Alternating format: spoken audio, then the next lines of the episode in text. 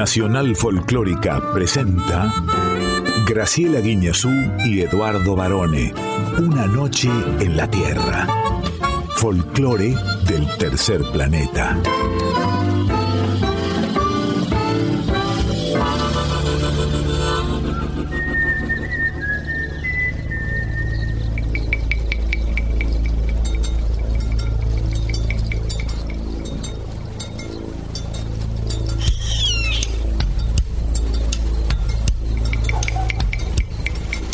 Medianoche. Y el aire vibra con los sonidos de un planeta que respira música. Y así comienza nuestro viaje. Sol de los arenales. Regada en sangre de un bravo saihueque. Grito que está volviendo en su desbocado otro pehuenche. El cielo la honda noche se oye del viento la serenata. Tu voz la luna prende en la negra simba de mi araucana.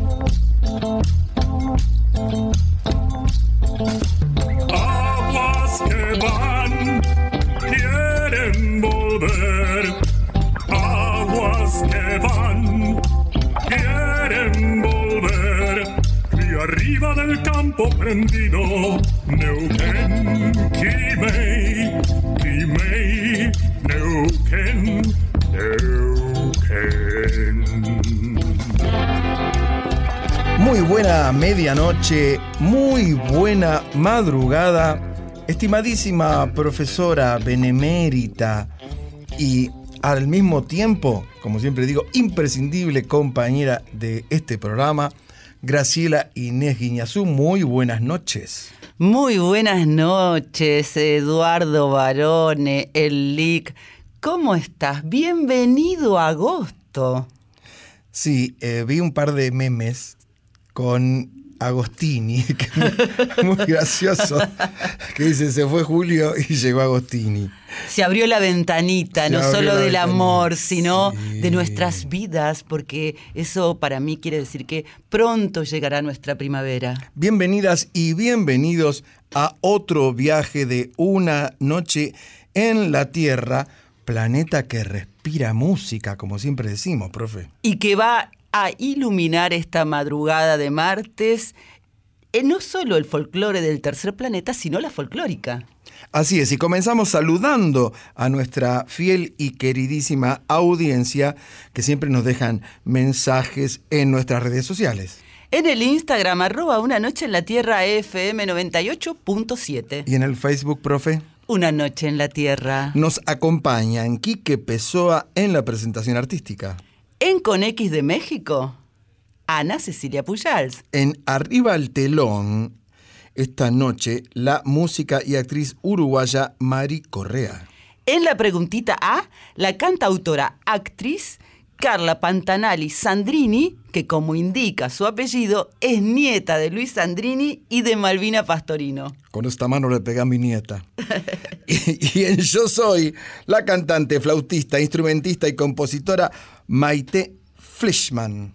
En los controles, el señor Diego Rosato. Sí, Diego Rosato, que ahora le dicen meteoro en el barrio. ¿Por qué? Porque anda en, un- en el Max 5. Así es. Bueno, no sé si has notado que mi voz ha mejorado ostensiblemente. Sí, la suya sí, la mía va de mal en peor ahora. La me mía- que me lo pasó a usted, ¿eh? me engualichó. De todas formas, la mía va y viene, quiero decirles. Si en algún momento sienten que estoy otra vez ronca o difónica, Es así la cosa. Es un vaivén. Es un vaivén. Como las puertas vaivén. La vida es un vaivén como este viaje, varones. Sí, seguramente. Que ya mismo comenzamos celebrando que hoy es nada más y nada menos que el Día de la Pachamama o el Día de la Madre Tierra. Una celebración de los pueblos indígenas de América Latina en homenaje a la Pachamama. El concepto de Pachamama, que se celebra cada primero de agosto, nació de la lengua quechua, Pacha significa mundo, mientras que madre, mamá es madre. Y hoy vamos a contarles, los amigos de Jujuy ya lo saben, hoy es feriado en la provincia de Jujuy porque es la capital nacional de la Pachamama.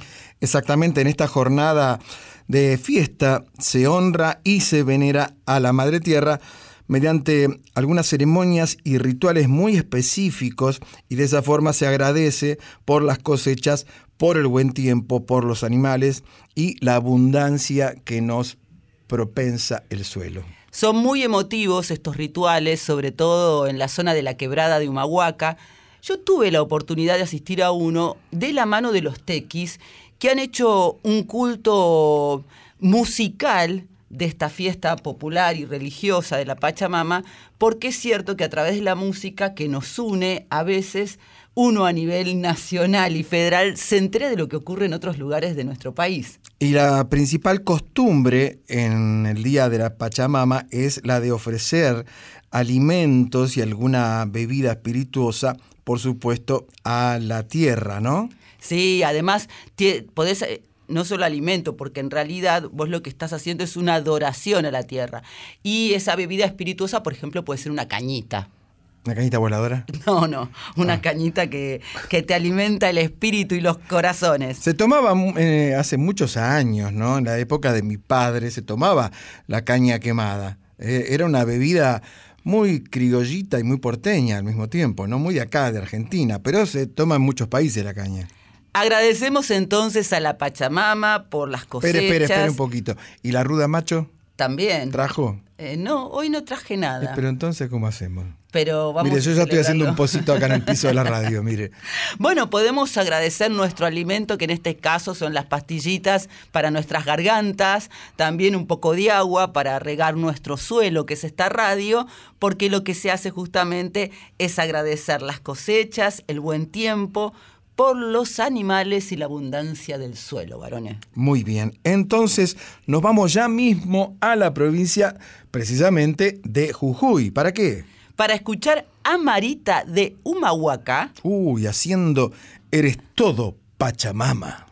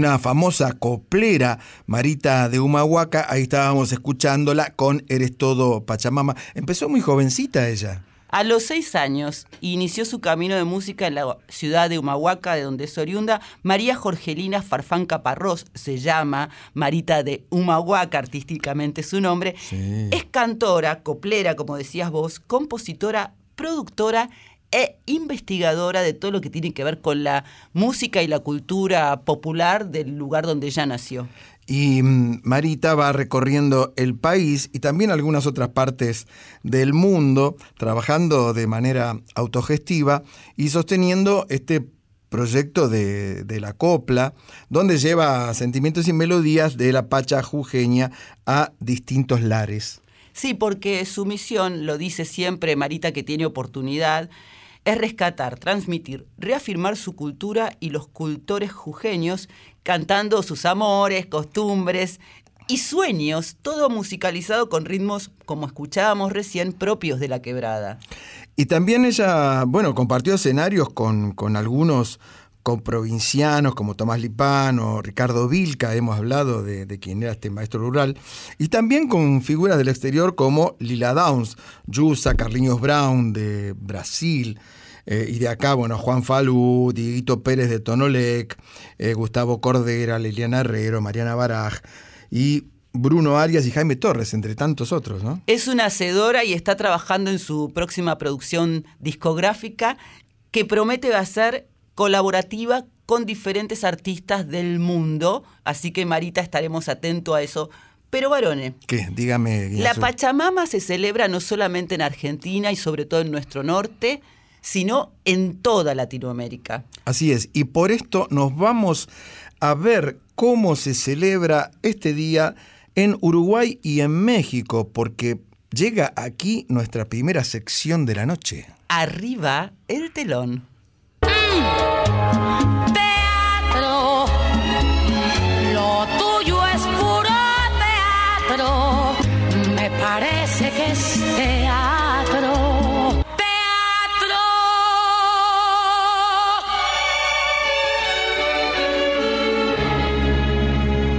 Per- perdón, profe, no es usted la que canta esto, ¿no? Teatro. ¿Cómo me gustaría poder hacerlo? Qué buena cortina musical que tenemos.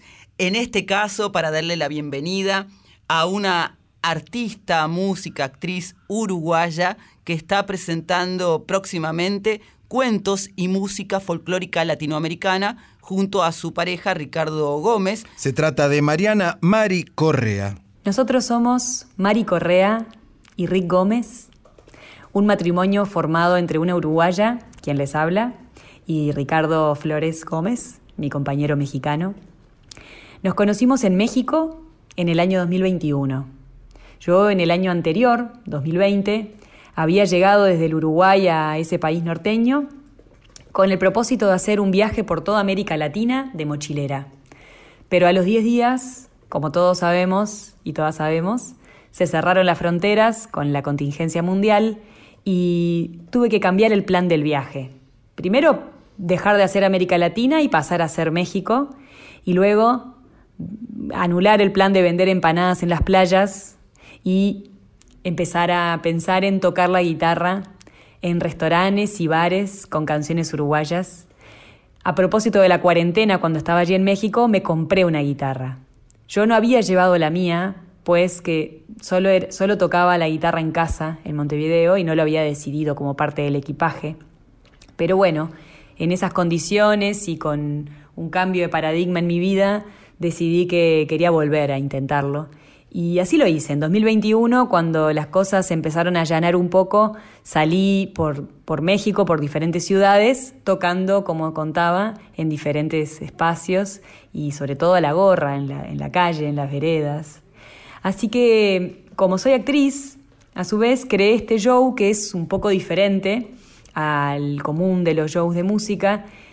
Este espectáculo contiene una historia que es emanada de las propias canciones que yo elegí para tocar y las elegí de una manera y las uní también de una manera tal que me permiten con ellas proponer hacer un viaje imaginario por el Uruguay. Voy llevando a la gente por la historia del país, por barrios, por hitos de la cultura, y de verdad nos sucede que la gente nos dice que logró viajar con el show. En junio del año 2021 yo eh, estaba en San Cristóbal de las Casas y allí presenté este espectáculo en un espacio donde Ricardo asistió como escucha y es ahí que nos conocimos. Eh, par de mensajes de WhatsApp, idas y vueltas, nos pusimos en pareja y muy pronto, a los seis meses, nos casamos allí en México. Por esa condición se vino el 2022 y a final del año, en octubre, volamos a Uruguay para que lo conociera mi familia y también con el propósito de presentar el espectáculo en el verano de, la acá en la playa del Uruguay. Cuando decidimos quedarnos más tiempo del que habíamos previsto, pues habíamos considerado solo estar seis meses y al final lo extendimos por un año entero, lo hicimos sabiendo que estábamos en un lugar estratégico del cono sur. Y entonces la idea de cruzar Argentina a presentar también el show en este hermoso país vecino no fue nada, nada alocado ni nada muy alejado en nuestro plan. Enseguida estuvo ahí esbozado. Nosotros quisimos venir a la Argentina, lo hicimos hace un mes y medio, a mitad de junio llegamos, para compartir este show que genera mucha emoción por, por el acercamiento que hay con el país. Y también yo particularmente quería vibrar eso que suelen vibrar los artistas y las artistas que vienen y presentan aquí, me estoy refiriendo a la gran pasión con la que escuchan los argentinos y las argentinas. En este tiempo nos ha pasado mucho de eso y estamos muy agradecidos. Vamos a estar presentando este show en Café Berlín a las ocho y media de la noche, en un día muy especial, pues es el día de la Pachamama. Y vamos a hacerlo en conjunto con un dúo nacional, un dúo argentino que son Méndez Trosman, con los cuales vamos a compartir una canción muy especial dedicada a este día, al Día de la Pachamama, que se llama Somos de la Tierra. Y a nosotros nos late muchísimo, pues consideramos a la Tierra un gran hogar, la gran madre, y nada más y nada menos este espectáculo fue inspirado y nació en su seno. Lo hice mientras acampaba frente a la laguna de Bacalar y, y tiene mucho que ver con la tierra, tiene que mucho que ver con la esencia, tiene mucho que ver con, con el amor este espectáculo.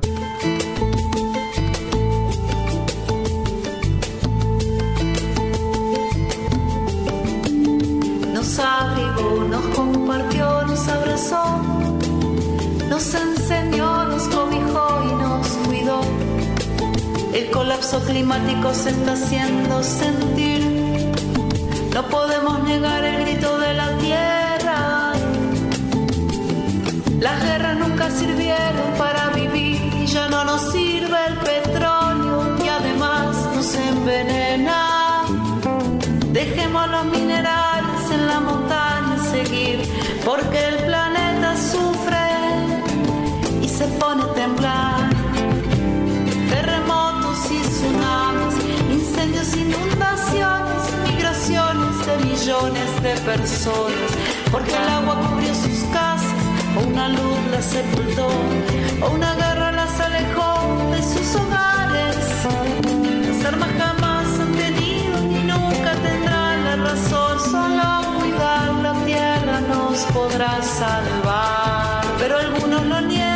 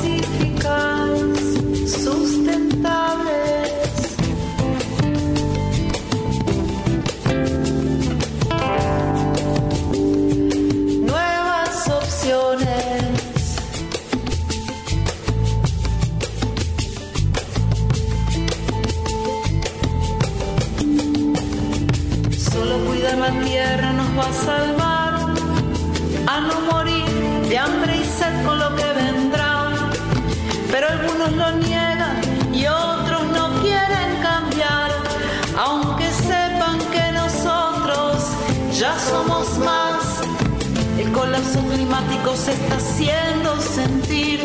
No podemos negar el grito de la tierra. Las guerras nunca sirvieron para vivir. Ya no nos sirve el petróleo y además nos envenena.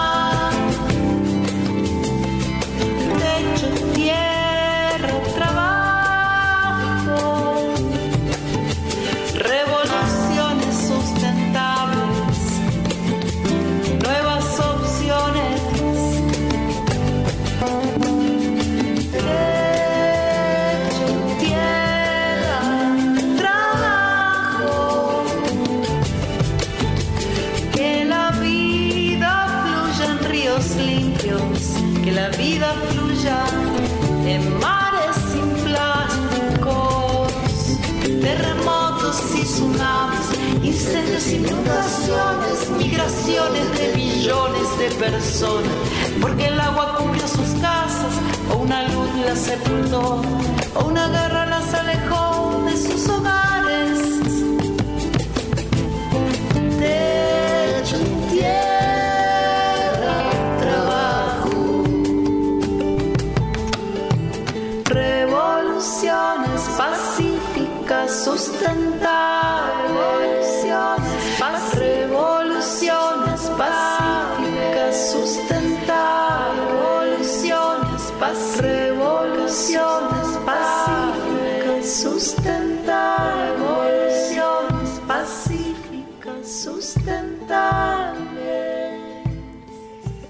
Aquí la música que nos une ha logrado esta fusión del dúo Urumex, podríamos decir, que integran Mari y Rick Gómez, y los argentinos de el dúo Méndez Trosman. Así es que se van a estar presentando en la noche de este mismo martes. Vamos a ir a escucharlos, por supuesto. ¿eh? Van a estar en el Café Berlín a las 20 y 30 horas. Vamos a empezar, por supuesto, vamos a ir varones, vamos a tener que dormir una siesta nosotros, pues si no nos llegamos. Pero lo que quiero decir es que me gustó mucho la historia de amor de Mari Correa y de Ricardo Gómez, que se conocieron en un espectáculo que daba ella. A los seis meses ya se estaban casando. Qué chicos ansiosos, ¿eh? Sí. A los seis meses ya estábamos casados. todo esto ocurrió en medio de la pandemia, con un en un espectáculo, y finalmente ahora están presentando su show aquí en Buenos Aires, como decías vos. Y en cuanto a mm, este dúo, eh, Méndez que escuchábamos Somos la Tierra, la canción es con letra de Ana Walren y la música de Pablo Trosman. Ellos también van a estar acompañando a, a Mari y a Rick en esta presentación en el Café Berlín. A mí me gusta la invitación que nos mandaron que dice, ¿alguna vez quisiste ir al Uruguay? Por medio de cuentos, música uruguaya y regional, te vamos a llevar por allí a través de un viaje imaginario con la música. No solo te digo que es Uruguay, porque el río nos une, tanto es así que el Méndez, el dúo Méndez Trosman, ellos son de Tigre y muchas de sus canciones y, y letras tienen que ver justamente con el río y cómo los atraviesa el río. Por eso hacen también esta canción Somos la Tierra, que habla de cómo debemos cuidar lo que tenemos. Entonces, esta noche, martes a la noche en Café Berlín, eh, van a estar Mari y Rick. Así se los conoce de sus amigos íntimos, saben que, que los llaman así, Mari y Rick. ¿eh? Celebrando la Pachamama, entonces ya saben, los que van al Café Berlín tienen que llevar alguna espirituosa. Podemos Sí, hacerlo, eh, no te digo que te lleves una caña, pero podés por ahí encontrar alguna que te agrade y Una menta, un anís. también. Un sí. anís. ¿Le gusta el anís a usted? Sí. ¿La menta? Me gusta más el anís como condimento. ¿Como condimento? ¿Sí? Ajá. Usted se condimenta, se adoba con anís no. y después come. Co- para utilizar como una especie, una especia para mi- mis preparaciones. Sí, usted es una especie de profesora. Lo mismo que la menta. Bueno, eh, profesora, esto recién está comenzando. Tenemos muchísimo material, también estrenos, nuestras consabidas secciones. Y vamos a escuchar un poquitito a la voz de las voces. Se fue Frank Sinatra, pero está él, Quique Pessoa. Quimei,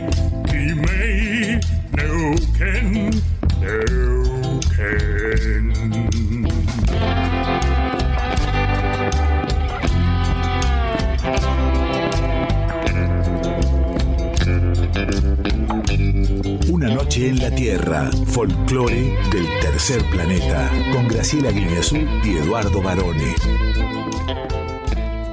Profe, lo que viene ahora es, yo diría, un personaje, por lo menos desde mi costado, inesperado.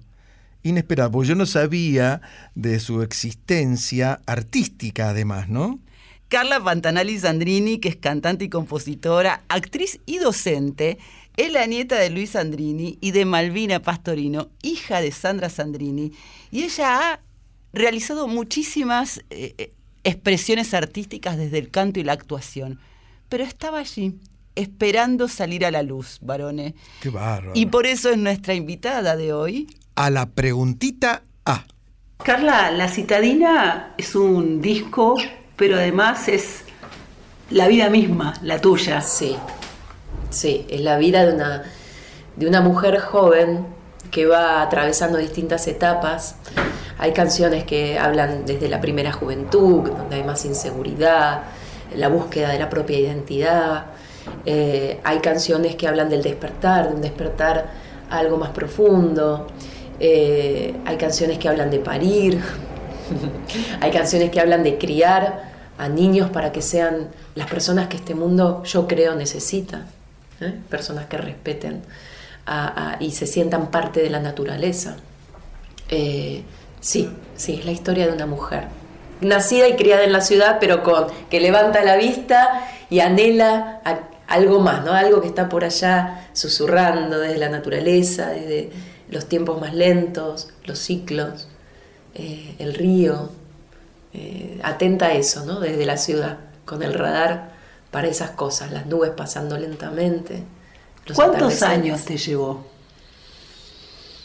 Y hay canciones, eh, yo no, no sabía que iba a ser un disco a los cuarenta y pico de años, no sabía, no, no hice las canciones pensando en ese disco, pero hay canciones que tienen y casi 10 años, sí, casi 10 años.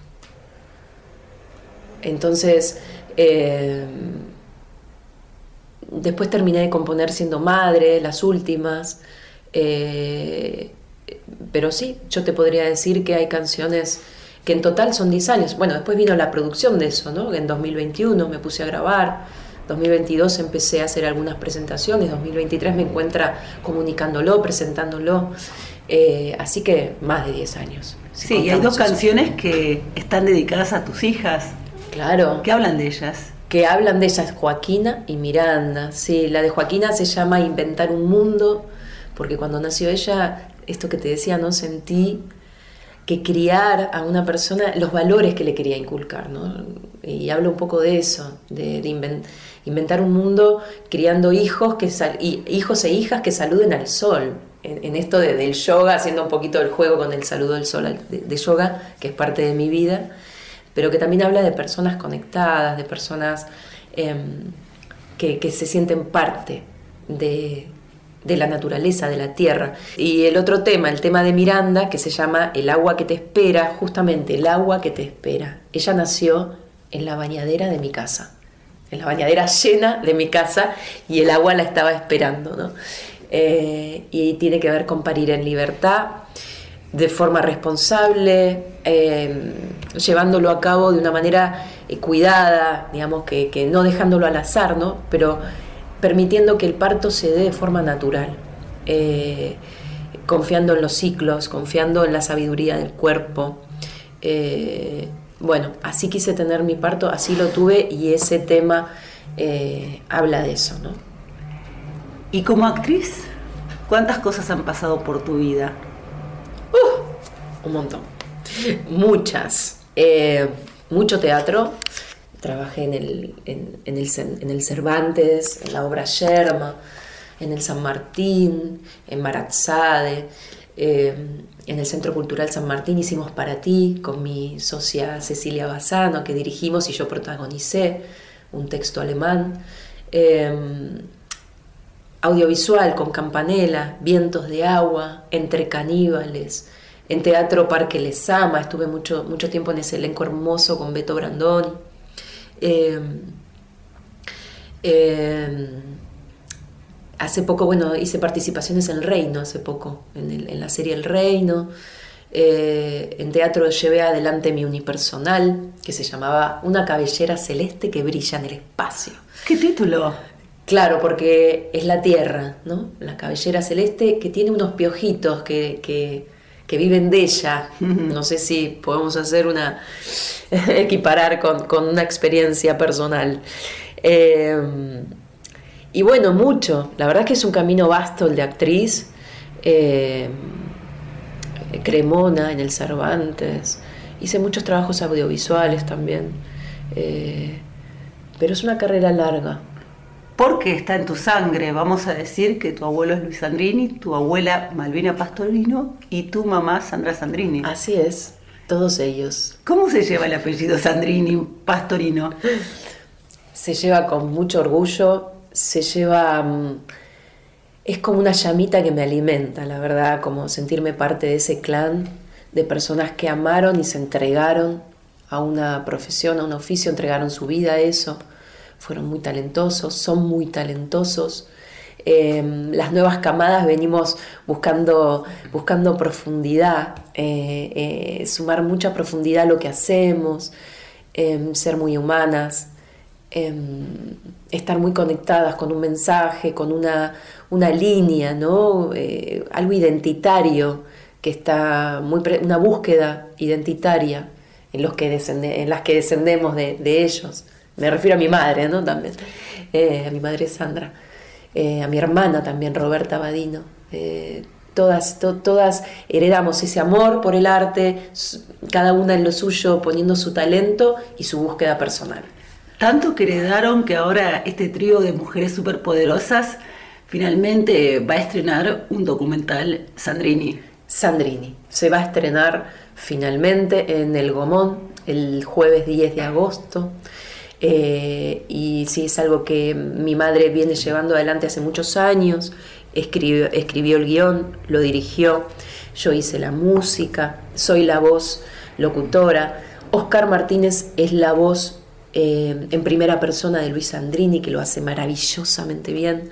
Mi hermana Roberta, la edición, las animaciones, el montaje. Eh, hicimos un trabajo de archivo increíble. Mi madre investigó sobre su propio padre eh, y se va a hacer un homenaje en el Inca, eh, en el, de la mano del Inca, eh, federal, porque se va a proyectar en salas de todo el país el documental y películas de él, a modo de homenaje postergado. Tenemos que, que homenajearlo, se lo merece, nunca tuvo un homenaje así y es momento de dárselo y que las nuevas generaciones lo conozcan. Y con el agregado de las fotos familiares que van a ser como una muestra, ¿no? Sí, va a haber una muestra de fotos, estamos viendo si podemos sumar algunos pósters de películas icónicas, eh, va a haber fotos que nunca se vieron, fotos personales, fotos con eh, otros personajes eh, estrellas y personajes muy importantes, fotos en películas, fotos fuera de escena. En fin, hay un, un material eh, riquísimo que todavía no se ha mostrado. Y en esas fotos alguna de tu abuela va a ver. Por supuesto, de mi abuela, eh, que yo, yo siempre la recuerdo, eh, no como cuando ella murió, yo tenía 15 años, pero yo he visto todo ese, ese caudal de fotos de ella como estrella de cine que parecía de Hollywood, con esos vestidos, esos peinados, eran increíbles. Y bueno, sí, va a haber fotos de ella también, eh, esa estrella que ella fue, ¿no? Carla, ¿con cuál de las canciones de tu disco te gustaría cerrar esta charla y compartirla en una noche en la Tierra? Eh, bueno, La Citadina, con la, con la canción La Citadina. Eh, esa canción justamente habla de, el estribillo dice, soy lo que fue y será, una mujer que despierta, soy camino de tierra que lleva al río adentro.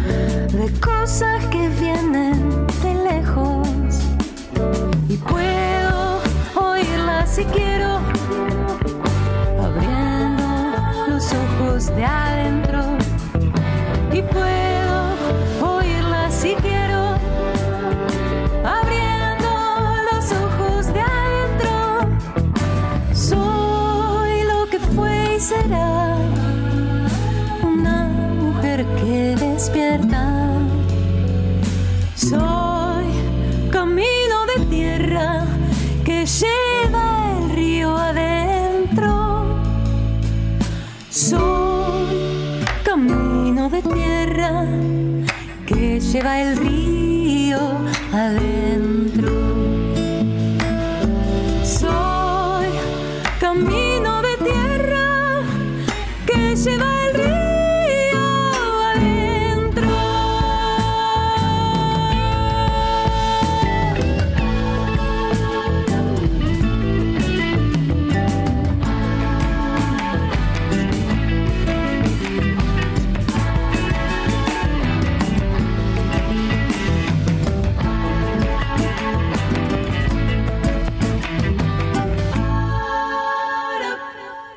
Estábamos escuchando a Carla Pantanali Sandrini haciendo La Citadina, en Italia sería La Cittadina, una canción que le pertenece y que dio título a su primer álbum, un disco de canciones propias que mezclaban el folclore, el rock y los ritmos latinos, profe.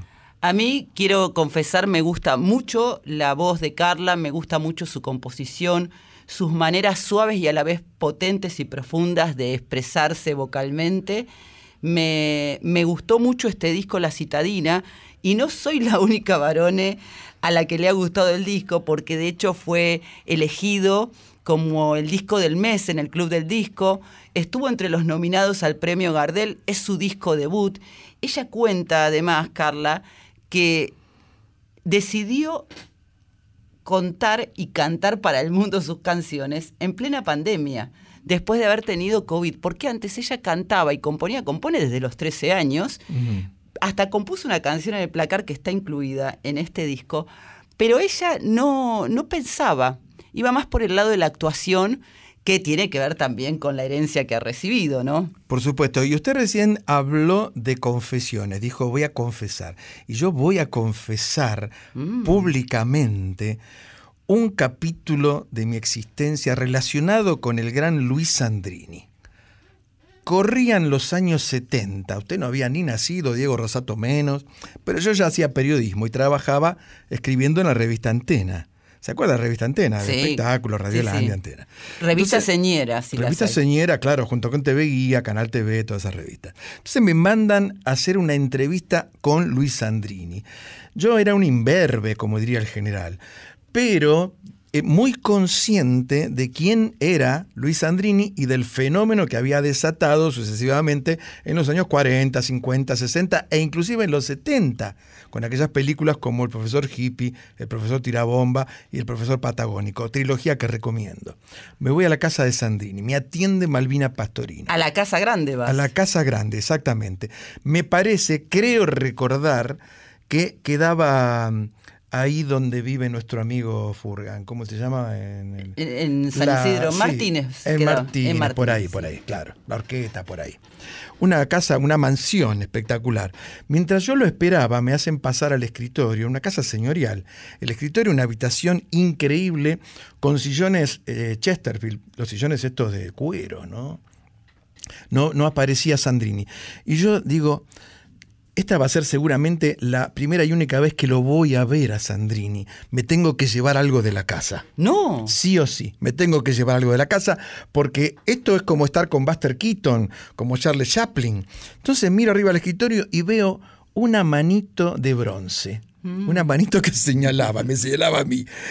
Y ni lerdo ni perezoso agarré la manito, me la embolsé y dije, perdón Luis Sandrini, pero me tengo que llevar algo suyo porque esto va a ser un mojo, el amuleto de todos mis años de periodista. Y así fue. Me llevé la famosa manito de Sandrini, que todavía la tengo, una manito de bronce. Cada vez que veo la manito me acuerdo de Luis. Por supuesto. Así que he confesado algo que no debe hacerse, pero que en este caso se disculpa porque usted qué hubiera hecho. Mire, no me lo llevé a Sandrini porque estaba pesado, porque si no me lo llevaba también. Yo no sé, varones, porque Carla está escuchando. Sí, me parece bien que Una escuche. noche en la tierra. Que escuche y que sepa que acá hay periodistas que honran y admiran la memoria de su abuelo. Si te aparece un reclamo por la manito, No. ya sabes dónde viene. ¿Y cómo te fue la entrevista? Y espectacular. Me fue espectacular porque además don Luis, que así yo le decía, porque podía ser mi abuelo en ese momento, estaba muy dicharachero. Entonces hablamos de un montón de cosas, películas como eh, El diablo andaba en los choclos, ¿no? Eh, la famosa película donde él le dice a la madre, con esta mano le pegué a mi hermano. Y la mamá ve los Y colores. la mamá ve los colores. Yo la veo todavía hoy y me emociona. Pero además porque la intensidad con que dice la mamá, primero empieza, la mamá, sí, sí, la sí, sí, sí, mamá, espectacular. la mamá. Bueno, no les voy a gritar a ustedes, pero El personaje de Felipe. Sí. Bueno, él trabajó, eh, Luis Andrín, en esta radio muchísimos años. más de 25. Con gran éxito, con gran éxito. Hablando con Carla, tanto en, en la nota como fuera del reportaje, ella me contaba que tiene, no tiene recuerdos de su abuelo, porque Luis Sandrini falleció antes de que ella cumpliera dos años, pero sí tiene algunas fotos en la Casa Grande, en el regazo de su abuelo, y también su mamá Sandra Sandrini y su abuela Malvina Pastorino le contaban que él decía, por ejemplo, que ella era una genovesa, porque el- el- su bisabuelo sería, el papá de Luis era genovés, y también había dicho que iba a ser actriz. De hecho, eh, Carla debutó a los 12 años con Malvina y con Sandra, o sea, con su abuela y su mamá, en una obra de teatro dirigida por Enrique Carreras. Qué bueno. Pero ha tenido Carla una carrera de actriz muy prolífica, pero sobre todo en el teatro clásico, en televisión en series importantes, dirigida con Campanera, como nos contaba.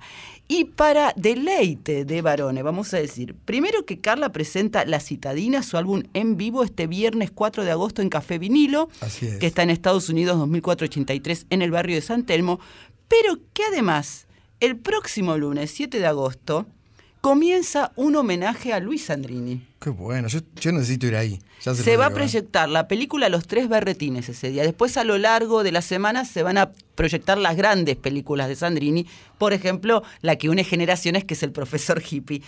Y el 10 de agosto, finalmente, se estrena en el Cine Gomón, en Avenida Rivadavia 1635, aquí en la Ciudad de Buenos Aires, y en salas Inca de todo el país, un documental que se llama Sandrini Barone. Ajá. Sandrini, que fue escrito y dirigido por Sandra Sandrini. La música y la voz se la puso Carla Pantanali Sandrini Y todo lo que tiene que ver con la animación, el montaje y la edición lo hizo Roberta Bandi- Badino Sandrini, que es la hermana de Carla. Así que vos Todo queda en familia. pero además que es una explosión de Sandrini en el mes de agosto. Y este documental se había hecho en 2017, se había presentado en festivales, pero bueno, su estreno formal se ha eh, demorado estos años y hay que verlo. Y hay una muestra de fotos además, ¿sabes? Fotos que fueron rescatadas de la casa grande que vos conociste, inéditas. Y yo, en un pequeño acto de justicia, quiero recordar a Eduardo II Sandrini, el hermano de Luis Sandrini, que actuó en tantas películas y a veces incluso haciendo en- esos papeles medio como, como de chanta o a veces casi villano, pero era delicioso verlo. ¿eh? Sí, sí. O sea que va también el recuerdo para Eduardo Sandrini. Le agradecemos a Carla y a Marta del Pino por esta posibilidad de escuchar eh, este relato, esta historia que nos ha traído tantos recuerdos. Pero nos vamos a quedar en el Café Vinilo, varones, Oh, qué bueno. porque en 2011 allí ocurrió un encuentro de lo más inesperado. De lo más inesperado y el que lo vio, lo vio y el que no lo vio se embroma, porque ahí estuvieron Andrés Pilar en el piano junto a nada menos que el Vitillo Ábalos en el bombo haciendo... La Carbonera. Thank you.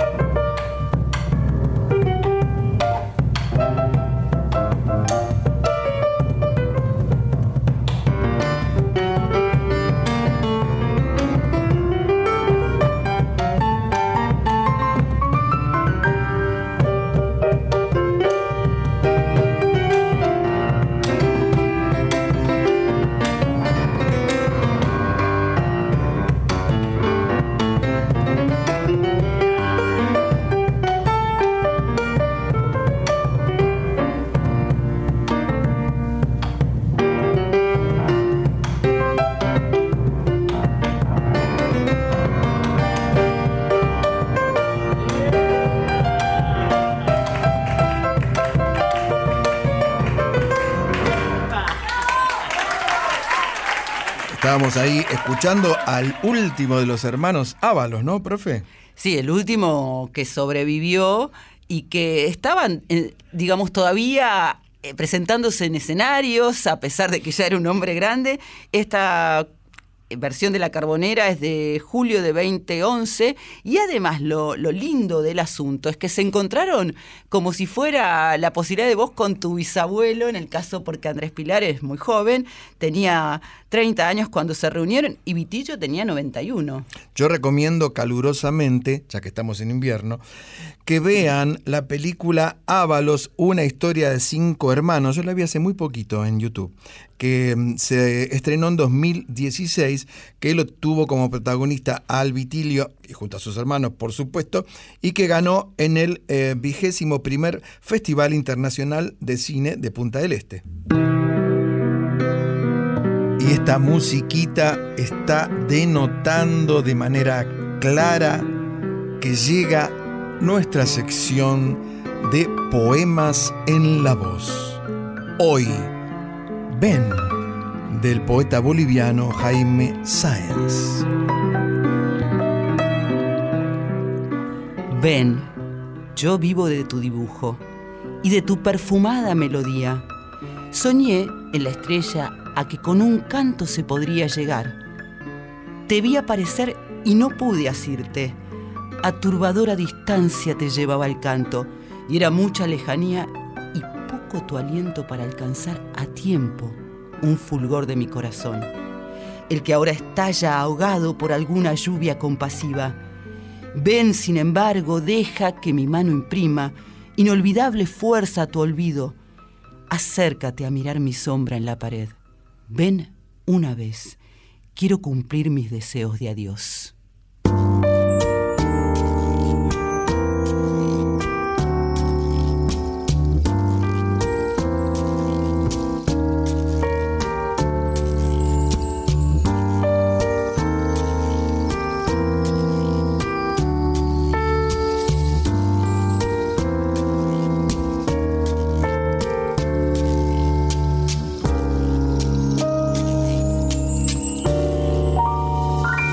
Me arrastro a tus pies.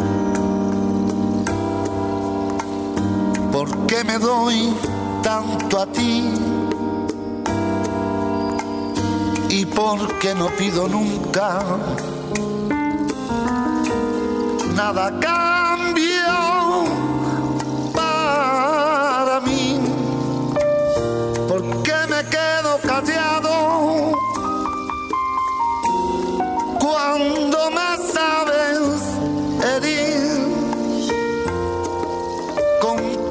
todos esos reproches que no merezco de ti. Porque en la cama doy vueltas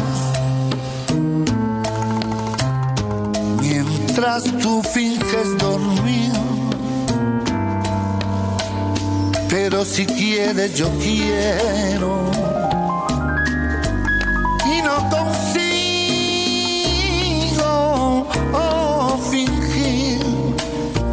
te has convertido en la punta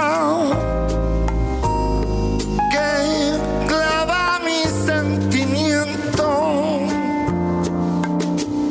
te has convertido en la sonda más triste de mi lamento. Pero resulta que yo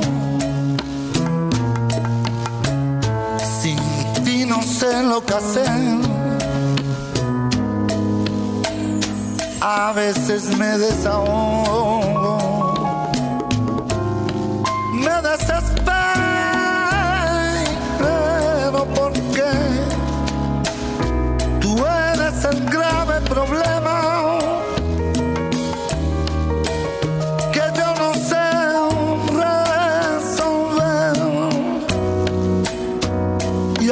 siempre en tus brazos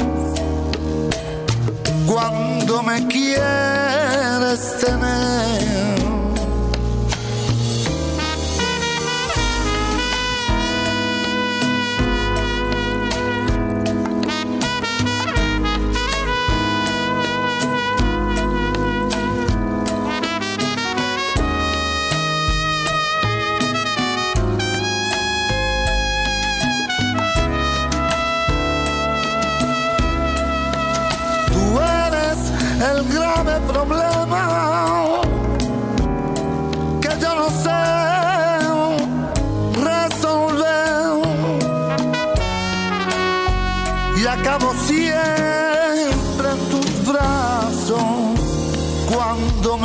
Me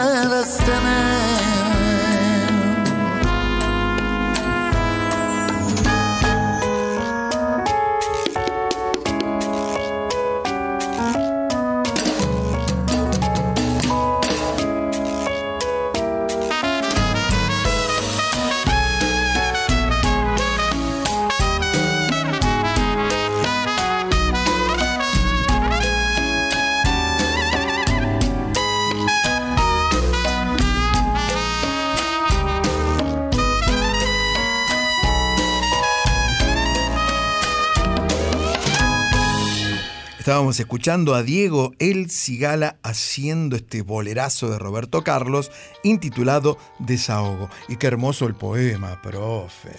Gracias, varones. Sí, es muy lindo el poema. Ahora vamos a hablar de este poeta y escritor que, que es el autor de Ben. Em, Se trata de Jaime Sáenz, que es un poeta boliviano.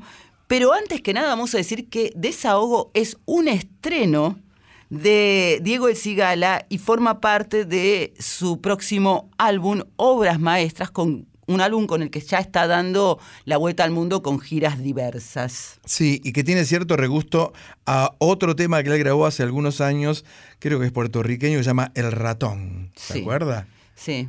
Mi gato se está quejando, es muy parecido.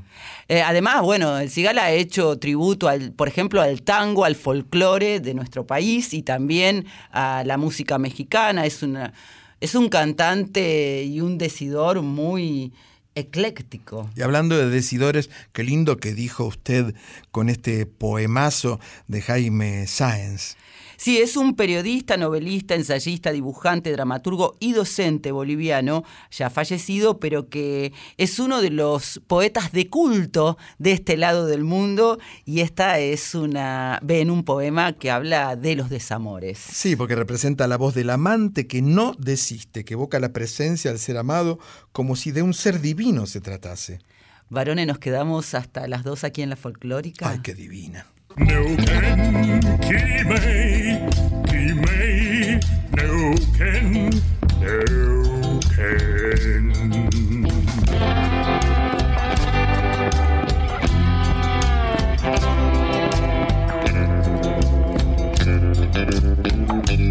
Una noche en la Tierra, folclore del tercer planeta, con Graciela Guineazú y Eduardo Barone. Profe, yo cuando voy, por ejemplo, a una taquería, ¿sabe lo que es la taquería? No, no quiere decir la comisaría. La taquería en México donde venden tacos, ¿no? Entonces, eh, siempre digo, para mí, con X, con X de México.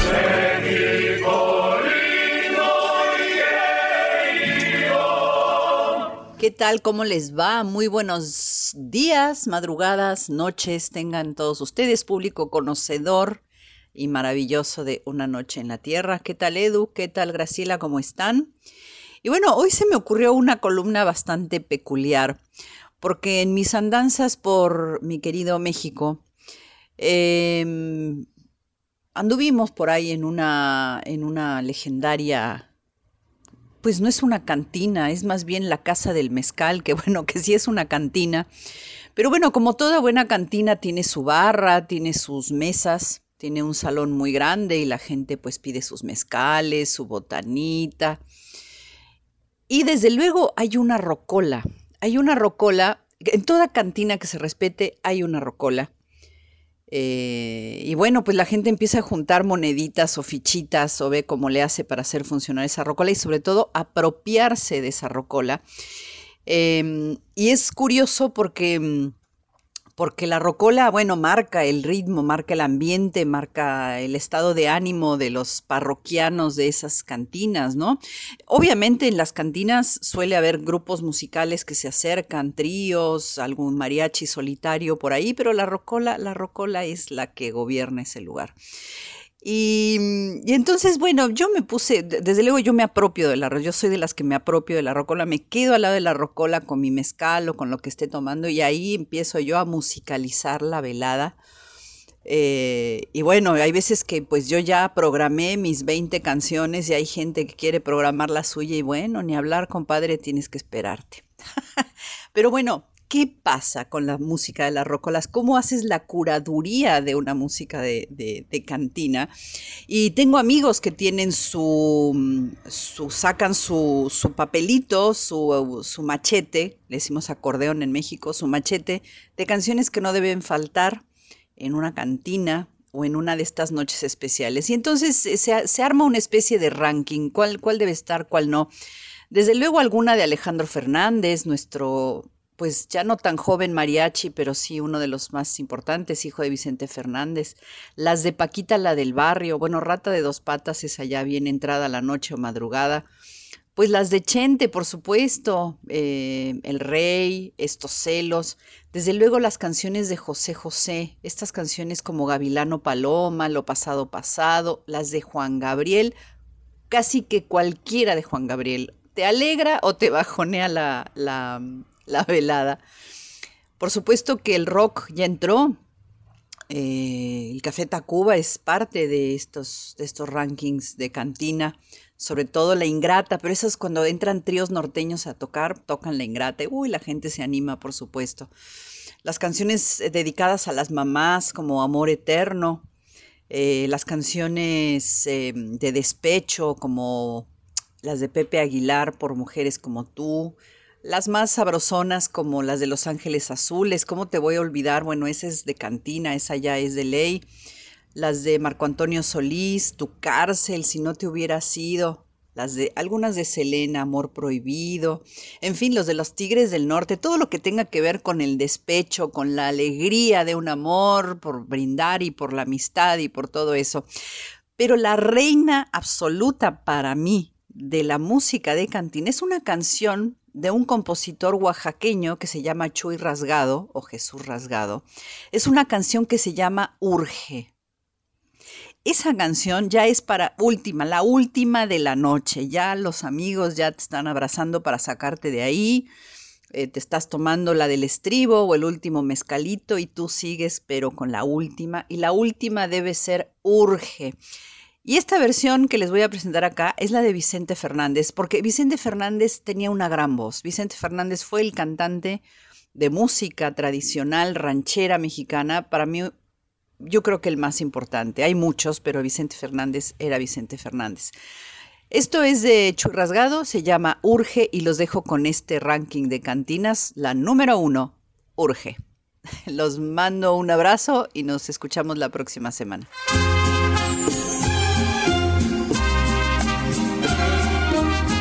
Martín Urieta, este poema.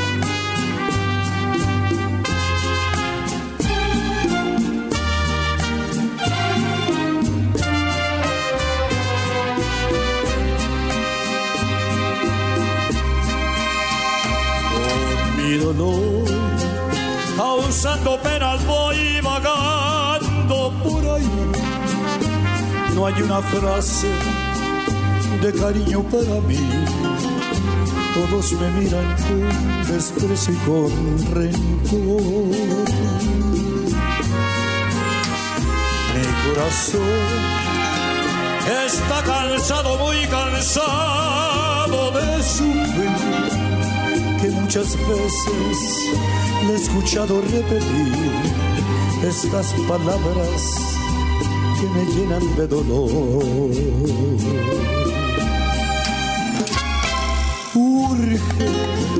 Una persona que me arrulle entre sus brazos, a quien contarle de mis triunfos y fracasos, que me consuele y que me quite de sufrir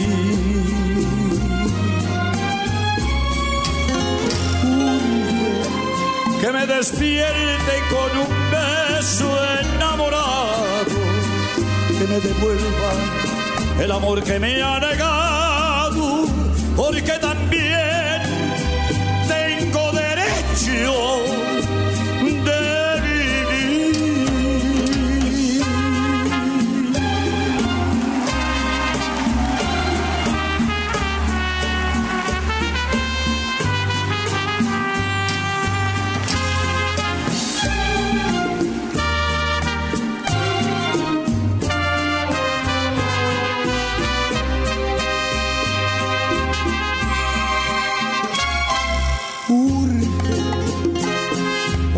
persona que me arrulle entre sus brazos, a quien contarle de mis triunfos y fracasos, que me consuele y que me quite de sufrir.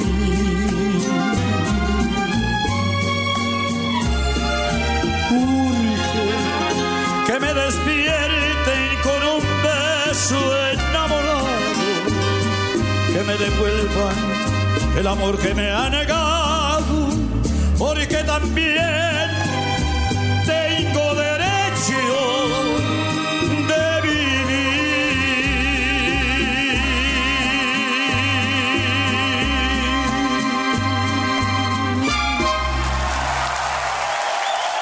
Varone, yo como Vicente Fernández tengo derecho de vivir. Y como dice Anita, que nos ha llevado de vuelta de rondas por su reciente viaje a México.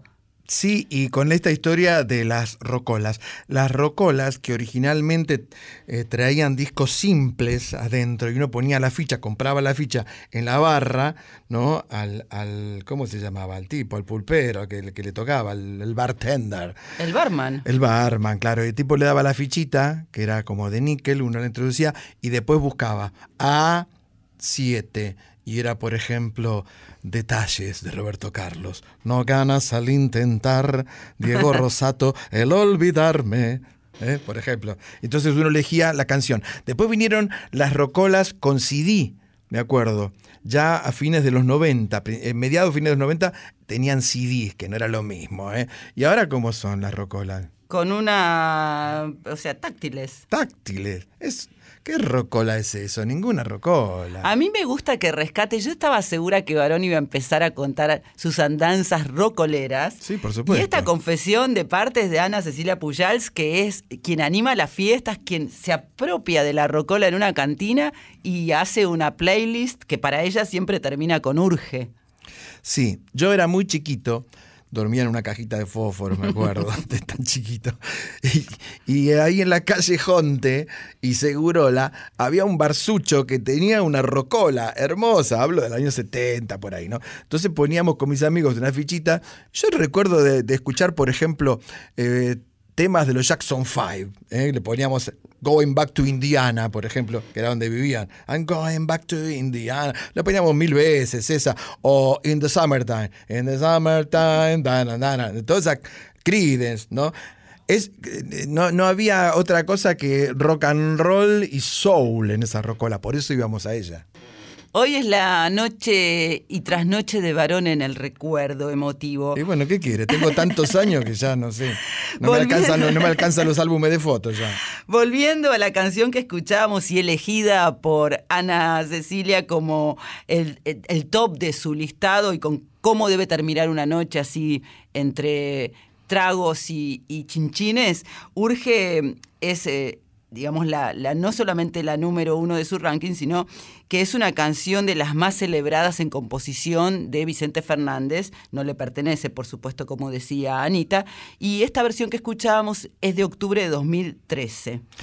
Exacto, profesora querida. Y ahora la invito porque nos vamos a ir a Nicaragua. Y yo coincido con Carlos Mejía Godoy cuando dice que usted es una palomita. Guasiruca,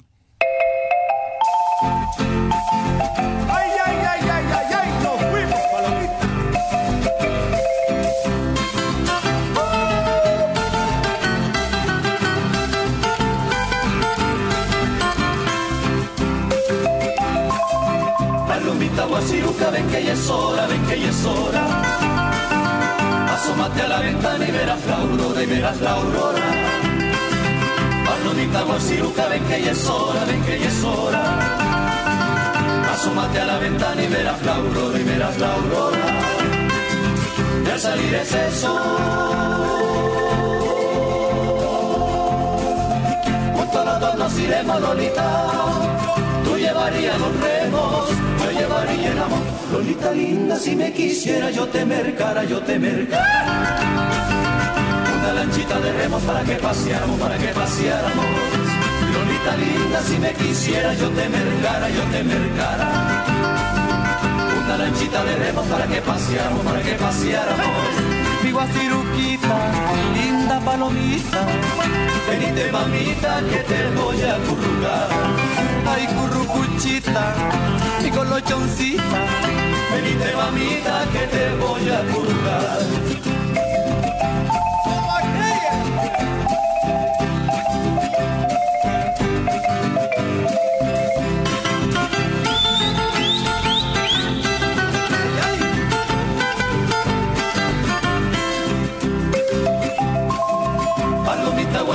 Ven que ya es hora, ven que ya es hora.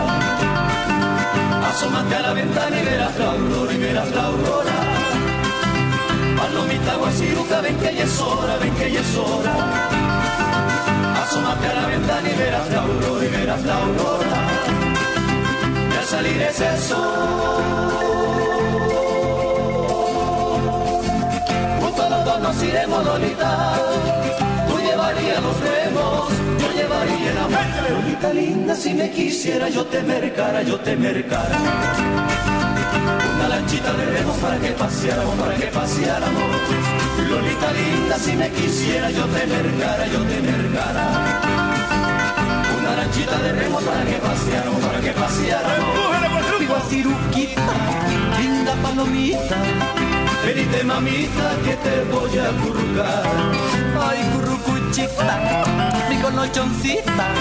Venite mamita que te voy a currucar. Y al salir es eso. Juntos los dos nos iremos, Lolita. Tú llevarías los remos, yo llevaría el amor. Esto sí que es música tradicional nicaragüense. Ha sido incluida esta canción en el disco Carlos Mejía Godoy y los de Palacagüina. Si no quiera saber lo que quiere decir palacagüina.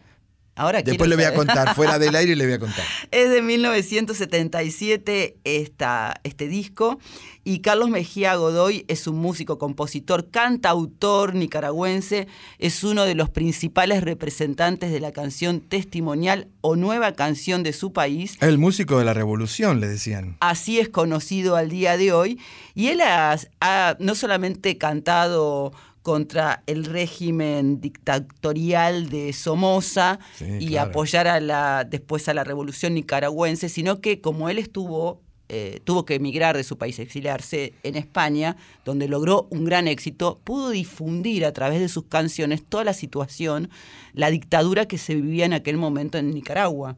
Y él tenía la famosa casa de Mejía Godoy, que era un café donde se reunían artistas precisamente en Managua. Sigue estando. Y él todavía de vez en cuando aparece, es un hombre mayor ya, y canta, y sus shows pueden durar más de tres horas, varones. ¿En serio? Sí, son... Yo una vez fui a un show de Papo en el Estadio Obras que duró cinco horas y media. Y, y esto doy fe, ¿eh? la gente se iba a comer a la parrillita de enfrente a la pizzería y volvían y seguía tocando, Papo. Eh, hay shows muy largos realmente, ¿no? Yo tengo ganas de hablar otro día de una de las canciones más célebres de este hombre y de folclóricas más importantes de Nicaragua, que es Son tus perjúmenes, mujer. Ah, sí, por supuesto. Vamos a hablar otro día de eso. Eh, y ahora, hablando de ir, ¿por qué no nos vamos a Venezuela? Porque vamos a conocer a un personaje encantador. Reis Belico, que llega para ser... Folclore.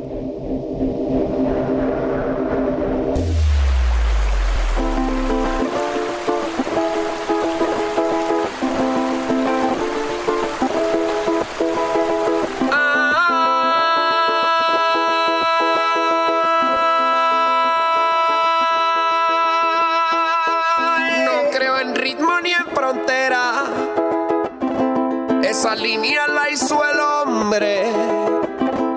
Yo soy de donde quiera y aunque nací en Venezuela, en el mundo está mi nombre. En el mundo está mi nombre. Y si yo muero mañana,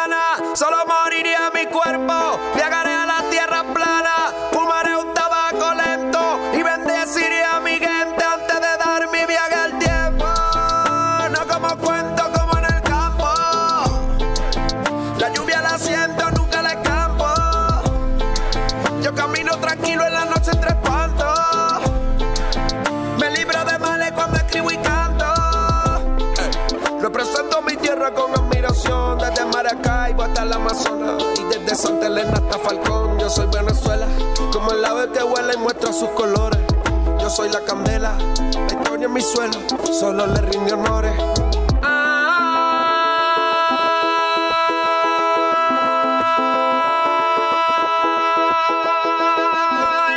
Soy libre como el viento. Voy conquisto tu montaña y me la traigo a mi aposento y sin perder el aliento. Nacimiento. De nacimiento soy guapo, sin falacias y sin trapos, porque vibro en sentimiento. Porque vibro en sentimiento. Soy un padre que viene el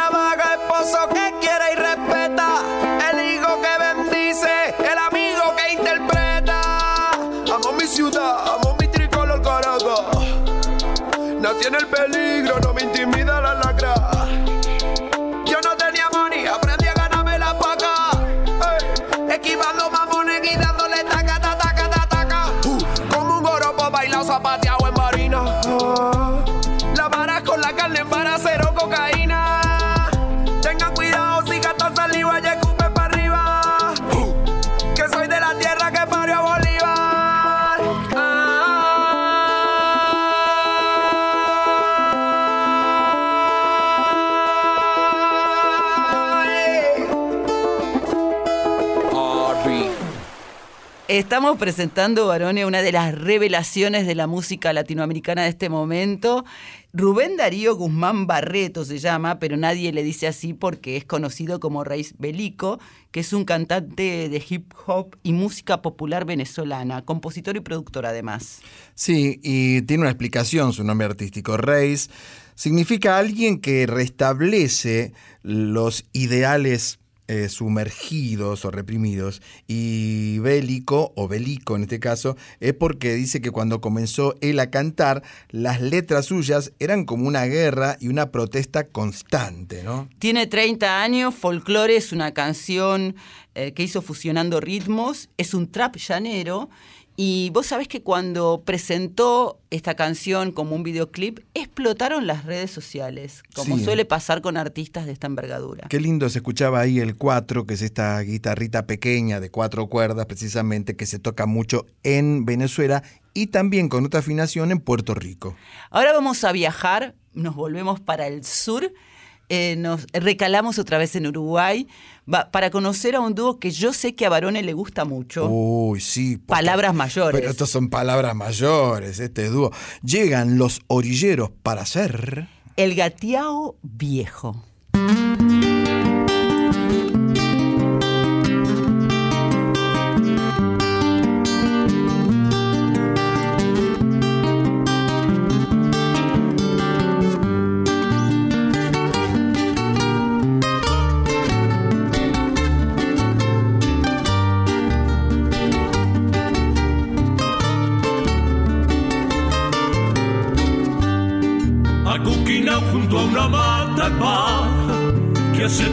Enfurecido al viento, dándole lanca a la garuga helada y entumido de frío hasta los huesos, allá que el crudo atardecer de junio al pobre gateao viejo.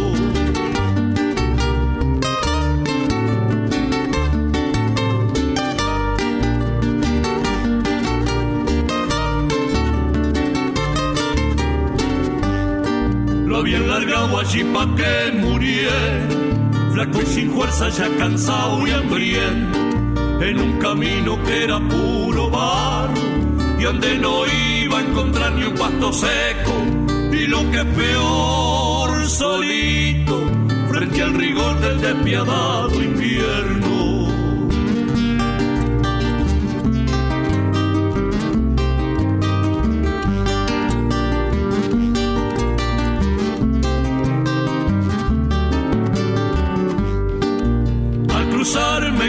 Sus tristes ojos apagados por el tiempo me miraron de un modo cuasi humano y un relincho que a casi fuese un ruego se le escapó por entre los dientes tronchos y me puso como una espina al pecho.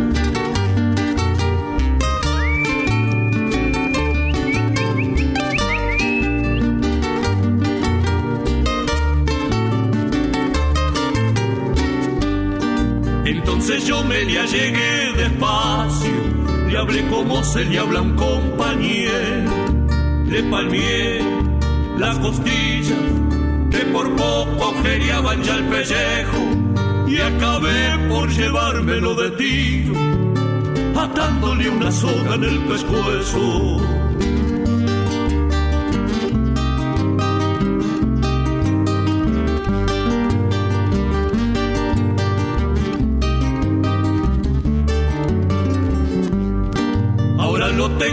Galpón del rancho, repartiéndose el maíz con mi azulejo, abrigado y durmiendo en cama pasto, como si fuese un pingo parejero. Y aunque viejazo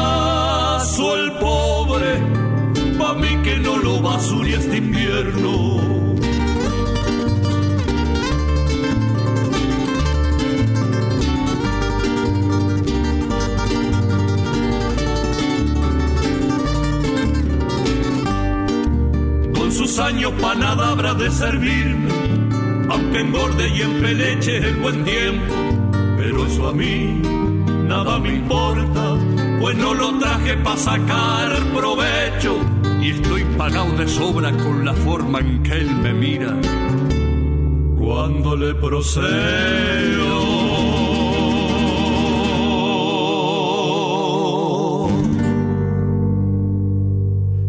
Profesora, ¿usted sabe eh, lo que es el charrúa de oro? Porque usted conoce el Martín Fierro, el Oscar, el Golden Globe, pero ¿sabe lo que es el charrúa de oro? También sé lo que es el faro de oro, premio que me gané, Sí, varones. ya sé, y ya sé para qué lo usa, pero no sabe lo que es el charrúa de oro.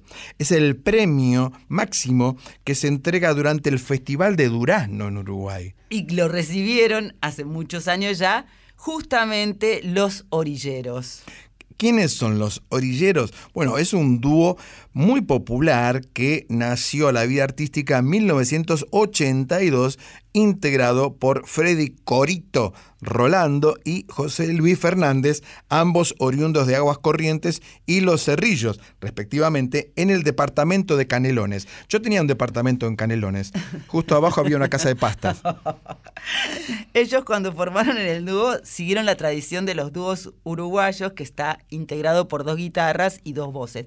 Luego fueron incorporando artistas invitados hasta llegar a, a formar un sexteto. Sí, es verdad. Eh, muy recomendables, los orilleros muy de una época también. Y es esa música encantadora que producen, solamente pueden producir nuestros hermanos uruguayos. ¿Y por qué te gustan tanto? Los, los orilleros. Y bueno, porque tienen esa esencia rioplatense muy distintiva, como tenían los hermanos Fatoruso, eh, Rubén Rada, eh, eh, eh, Luna, el Canario, Luna, eh, José Carvajal, qué sé yo, todos ellos, ¿eh? Hasta las dos estamos aquí en Una Noche en la Tierra.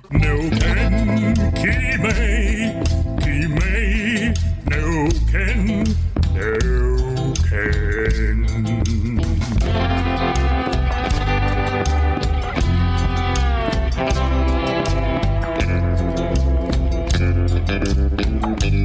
Una noche en la Tierra, folclore del tercer planeta, con Graciela Guineazú y Eduardo Barone. Ha llegado el momento de una de nuestras secciones predilectas porque aquí recibimos artistas de todo nuestro país. Yo soy.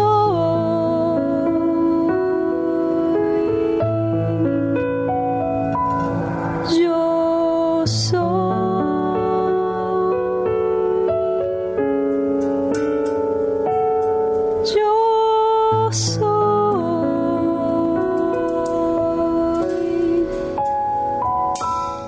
En esta hermosa velada de madrugadas nos visita Maite Fleischmann, que es una gran cantante, instrumentista y compositora, profe.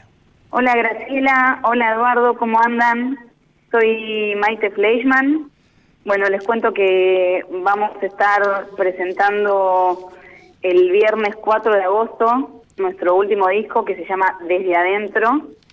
Eh, es un disco que está compuesto por canciones mías propias, con ritmos eh, folclóricos y algunos ritmos latinoamericanos. Hola Eh, Maite, buenas madrugadas. Hola. Acá estamos con Eduardo, felices de recibirte en Yo Soy. Hola Maite, bienvenida. Gracias, ¿cómo andan? ¿Todo bien?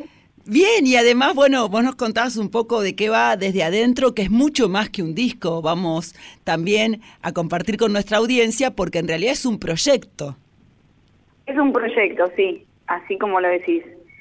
Y está buenísimo porque ahora que decís proyecto, como que se me vino enseguida a la mente que eh, es un proyecto que yo lo, lo hice con amigos, que eso está buenísimo porque además de ser unos músicos buenísimos, son mis amigos de toda la vida este, con los que comparto así este camino y con los que le dan, le dan forma a este proyecto. O sea que es un proyecto que por supuesto tiene que ver conmigo y mi historia y mi vida, pero, pero que comparto plenamente con mis compañeros músicos, así que es como de todos. A mí particularmente me, me sorprendió y, me gustó mucho la gran variedad y la utilización de instrumentos de viento, aerófono, flautas, todo eso, ¿no? Ay, sí, está buenísimo, eso me encanta. Bueno, es lo que yo más, más manejo porque soy flautista y los aerófonos me encantan. De, de hecho, empecé a hacer música en una banda de circus, eh, así que imagínate, ¿no? Me, me encantan los sonidos así de la, de la madera y los vientos. Sí, claro, Sí, además, ah, que, y- perdón, que además son instrumentos que, eh, que no son, son instrumentos como, como toscos, digamos, ¿no? Rurales, se los nota Sí, eso, como rústicos, ¿no? rústicos, sí, claro. Tienen Mm. otra sonoridad, tienen otro sonido que los hace muy bellos. Me encanta, a mí también, me encanta y me gusta así como, viste, también mixturado con, o sea, como fusionado con, por ejemplo, con la flauta traversa o con el, o con el saxo o el clarinete que hemos hecho también Sí. y es como, está bueno esa, eh, esa fusión de los, de los, de las dos sonoridades. Es que vamos a decir, Maite, que vos sos como, un- se dice ahora, una multiinstrumentista, pero además sos profe de flauta, de aerófonos, eh, tanto particular como en el Instituto Municipal de Folclore y Artesanías Argentinas de Avellaneda. También estás en una orquesta popular y sos docente en general de todo lo que tiene que ver con nuestra música y los instrumentos que estabas hablando con varones. Autóctonos. sí. Claro, porque Mm, no sé cómo te, te, te te dejaste seducir por esos instrumentos, sino otros. Y eso, no sé, es como... mm, eh, tocaba, empecé a hacer unos talleres cuando era muy chica, en, eh, cuando, cuando vino la democracia, que estaba como el auge de la música, bueno, todo empezó a surgir o a resurgir, digamos, y entre ellos había como unos talleres de música popular, y ahí, y ahí me, me habían llevado a unos talleres de música eh, andina y ahí me sumé a los vientos y me parece siempre que es una música que tiene mucho mucho mucha fuerza mucho power y me encanta es como muy muy poderosa. ¿Y cómo acompañan la voz? Eh, digamos, pudiste eh, hacer como una simbiosis también, ¿no? Sí, con la voz me pasa ot- otra cosa que es como, que es la de, de decir, ¿no? De, de expresar, de, de tener como la posibilidad a través de la voz de decir cosas que, que siento, que quiero, que me pasan, que nos pasan. Y nada, es como otro, otra búsqueda, ¿no? Exploración por ahí, que está buenísima y que me encantó también. Y que ahí me, me- me empe- empecé a entrarme y dije, bueno, eh, voy a cantar mis temas que muchas veces me los han cantado en otros grupos, eh, otras amigas, compañeras cantantes. Y, y un día dije, bueno, voy a cantar yo. Y ahí, y ahí me lancé, me lancé y, y ahí estoy, sigo explorando y... Pero es muy lindo, o sea, poder decir, me parece algo como, ¿no? Que uno, o sea, tu voz de repente diga cosas, me parece que, que está buenísimo, una forma de expresión, de comunicación. Maite, y en este disco, desde adentro, hay una Vidala que abre precisamente todo el trabajo, que la titulaste Vidala del Tao. ¿Vos eh, estás interesada en el taoísmo, en el camino, en esta filosofía china? ¿Cómo es? Sí, sí.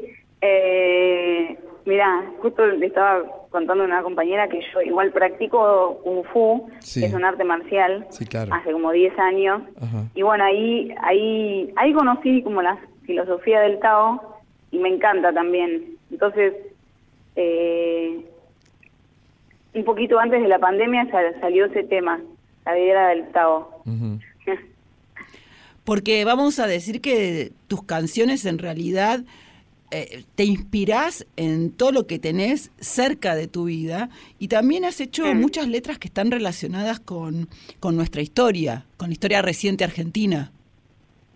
Sí, porque, bueno, porque, mm, o sea, como la viví, como la viví y sufrí y padecí como en primera persona, este, el tema de la dictadura militar en, en nuestro país, eh, como hija de desaparecidos, entonces eso como que me atraviesa y eso habla también, de eso hablan mis canciones también, porque es parte de mi vida y, y bueno, y es un poco que te decía, viste, lo de la, lo de tener una, tener la posibilidad de que la voz diga y en algún punto como que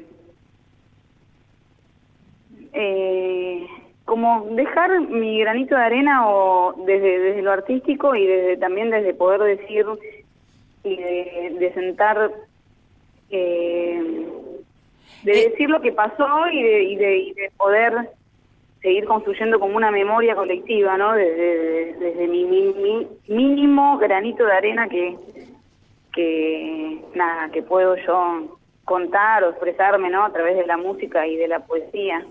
Por supuesto, notamos que esta es una pregunta que te atraviesa de una manera especial y qué bueno que a través de la música hayas podido por lo menos contar y sanar también, ¿no?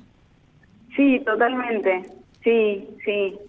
Sanar. Y, y ayer estaba hablando con un amigo y le decía como que la música en muchos momentos así difíciles me, me ha salvado eh, y sanado. Así que nada, estoy infinitamente agradecida a tener la música conmigo. Maite, nosotros, sí, que bueno, eso es buenísimo. Siempre a nuestros Sí. entrevistados les pedimos cerrar la charla con un tema que ellos eligen. En tu caso, seguramente será un tema de tu disco. ¿Qué te gustaría escuchar para el cierre? Eh, podríamos escuchar Dónde, que es un tema que, que hice en pandemia, que es uno de los últimos temas. Buenísimo, ¿Dónde? Maite, nos encantó, nos encantó hablar con vos, nos gustó mucho realmente tu disco, cómo está hecho, cómo, cómo está tocado, cómo está Gracias. cantado, cómo está grabado. Y bueno, vamos entonces a escuchar esta recomendación, profe, de, de- de esta artista emergente, pero que tiene muchísimo talento.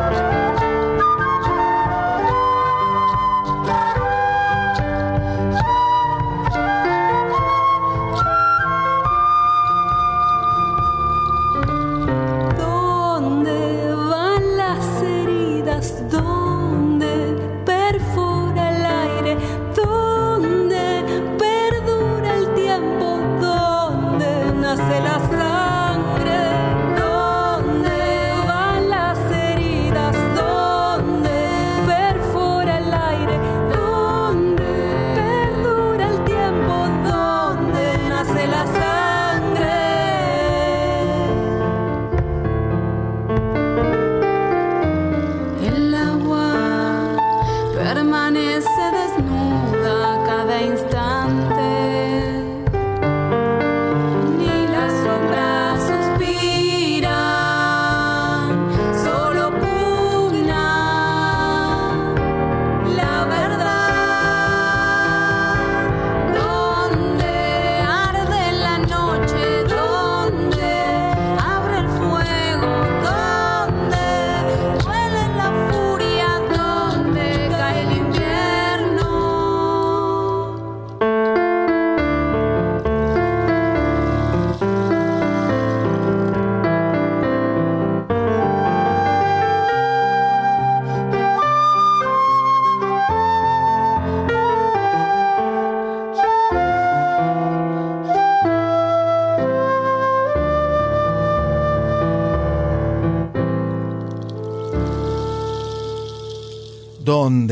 ¿Dónde está Maite Fleischmann? Es una canción, como nos estaba contando de su autoría, aquí lo hace acompañada por Eva Carranza, y la, la verdad es que cuando vos encontrás un artista que es tantas cosas y expresa su arte de tantas maneras, porque ella aborda desde muchos lugares la música, es cantante, flautista, instrumentista, compositora de música popular, eh, no solamente argentina, sino latinoamericana, además se dedica a la docencia de música en distintos ámbitos.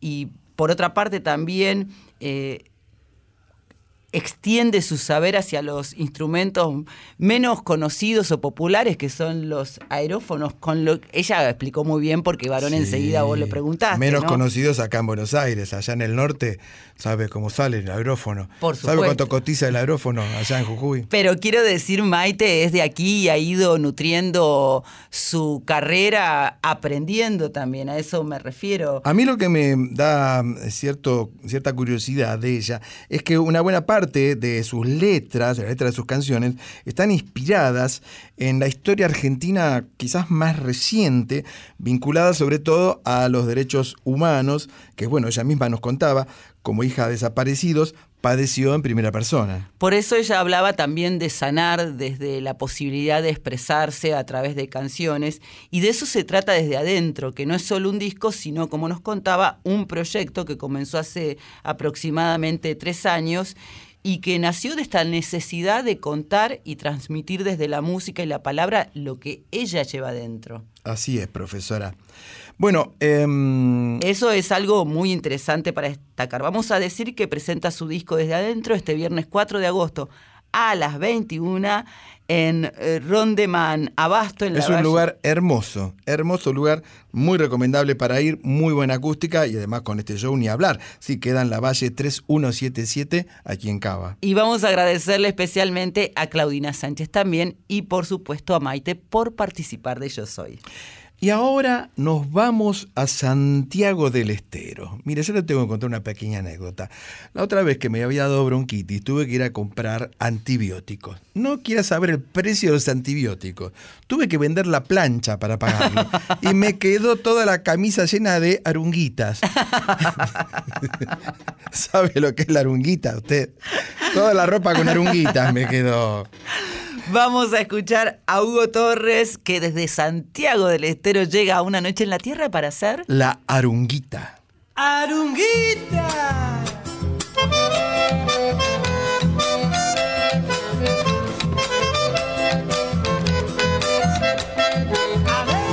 Al compás de esta arunguita el corazón me ha trampeado Una niña de ojos arco más dulce que el volanchao Y desde entonces en el pecho ya no tengo corazón. En cambio la muy donosa en vez de uno tiene dos. Mi santiagueña Florcita y Viña. Arunguita chiquitita y arunguita de mi amor.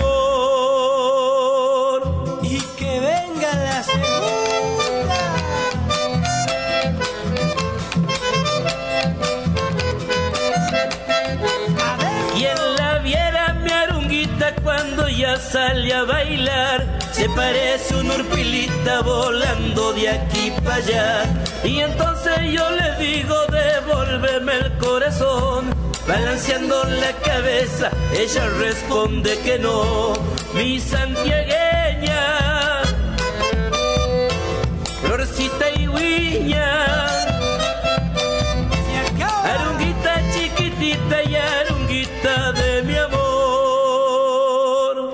A veces es difícil, Diego Rosato, estimada audiencia, seguirle el hilo de la conversación a Barone porque no sabe para dónde va a disparar. Cuando él dijo plancha, vamos a hacer, ahora hablamos de Hugo Torres, pero cuando él dijo plancha, yo primero pensé en la de la bifera. Porque. Tiene hambre hasta ahora la no, profe. porque Barone es un gran cocinero. Y además porque dudo que en su vida haya usado una plancha. No, no, sí, yo he usado plancha y sé planchar, me han enseñado a planchar. ¿Te olvidaste? En los bailes, sobre todo, planchaba yo. No, no, en serio. Yo planchaba, pero tengo una plancha ahí arrumbada desde no sé cuánto hace, porque ya no se plancha más. La gente ya no plancha más. Usted, no plancha. ¿Usted plancha la ropa? Y alguna ropa es necesario, si no andas arrugado por la vida. Pero, por ejemplo, ¿qué ropa plancha usted? Las camisas. Ajá. ¿Qué parte? ¿Toda la camisa o solamente sí. el cuello? ¿Cómo solamente la parte que se ve. y si te tenés que sacar el saco en caso de que lleves, Sí. estás todo arrugado. Bueno, hablando de saco, no puede planchar un saco. Sabe que usted no puede planchar un saco. Porque si plancha con la plancha hogareña, queda todo brilloso, queda No, feo. varones, pero Hay vos que no, poner una tela no arriba. tuviste Una abuelita, sábana, claro, hay que poner sábana. una sábana arriba. Yo, por ejemplo, eh, hace uno- unas semanas, en la entrega de los premios Martín Fierro, me tuve que planchar mi mono. Pobre mono, ¿cómo habrá quedado ese mono? Iba a decir enterito, Diego, pero dije Sí, mono porque sabía pobre- que iba a venir la reacción. monito. Porque no podía ir arrugada. No, claro. Vamos a hablar ahora de. Hugo Perdón, perdón, ¿usted sabe cómo se casan los monos en el África? Ustedes saben cómo se... Esto, esto es real, esto es verdad. Esto es una técnica que tienen los zulúes, ¿eh? Que son esos- Los zulúes. Los zulúes, que son esa tribu de gente muy alta. ¿eh? Y, y como no son belicosos ellos, entonces, por ejemplo, van a una zona donde hay monos, ¿no? Donde están llenos los monos araña, por ejemplo, ¿no? Entonces, en algún claro de la selva, se llevan una tinaja, una tinaja especial que ellos hacen de barro, que tiene el cuello como muy angosto, pero por donde puede entrar una mano, ¿sí? Y abajo la tinaja es gorda. Entonces llenan la tinaja con comida, banana, fruta, naranja, todo, le ponen de todo, medio abierto así para que el olor, ¿no? La atan por el cuello con la soga a un tronco, ¿sí? Y esperan, se esconden atrás de los arbustos y esperan. Al rato cae el mono. ¿Qué hace el mono? Mira adentro de la tinaja y ve que hay fruta. Mete la mano el mono. Pero claro, mete la mano sin nada, mano limpia. Cuando quiere agarrar la banana y la fruta no le sale. Y como no quiere largar, vienen los zules y se lo llevan al monito. Mire lo que es la ambición, profe. Yo quiero contarte, pues me hiciste recordar esta madrugada con tu anécdota de los zulúes, los monos y etcétera, que estando en Costa Rica, un país lindísimo por otra parte, ocurre algo curioso, que en realidad es curioso y divertido hasta que te sucede a vos. Los monos están en la playa. Son monos muy piolas. Son Y están ahí al acecho. Entonces Tomando la sol. gente, no, no toman sol, están en las palmeras, en, en los árboles, en lo alto. Y de golpe bajan, conviven con vos. Y cuando el de al lado se va a meter al mar, que por otro lado es lindísimo, aguas cristalinas, manotean lo que hay. Puede ser comida, la mochila, la toalla, y Mm. anda a correrlo. Pero estos monos, ¿usted los vio de atrás? ¿Tienen un cierre atrás? No, porque a lo mejor son tipo disfrazados. Son además monitos de distintos tamaños, muy vistosos porque son muy coloridos. Un día yo, eh, yo vivía en Versalles, ¿no? Mm. Eh, una, sí, eh, me levanto un día, miro la, la- la- la escalera que va a la terraza y veo un mono, un mono mirándome. Un mono, ¿qué hacía un mono ahí? Bueno, se le había escapado a un vecino que tenía un mono. Siguiendo con las anécdotas de los monos, hay una histórica placa roja de Crónica Televisión, donde en ese momento yo trabajaba ahí, que era El mono no se rinde, y era porque andaba un mono suelto por la ciudad de Buenos Me Aires. acuerdo de eso. Eso era verdad. supuesto. Bueno, no sé cómo llegamos, vamos a volver. Todo por la arunguita que cantó Hugo Torres, que está incluida en su disco Baila Bailarina de 2003. A toda esta historia. Eh, Hugo es músico y cantor, hijo de Leocadio Torres, que fue uno de los integrantes y fundadores del mítico conjunto Los Manceros Santiagueños. Sí, claro, pero que en 2007, paralelamente y junto a Hugo, Leocadio formó Los Manceros Santiagueños de Leocadio Torres. Era difícil de pronunciar, un poco largo. Sí, pero... Eh, con esa formación grabaron dos álbumes. Uno se llamaba No vas a creerme y el otro La Vuelta al Santiagueño. Y desde que ha muerto Leocadio en el 2016, su hijo Hugo continúa con este legado de llevar la música de esta segunda versión del grupo Los Manceros Santiagueños por todo nuestro país y más allá. La arunguita, por otra parte, no es una arruguita, como dijo Varones, sino que es un estilo musical, una danza folclórica muy alegre.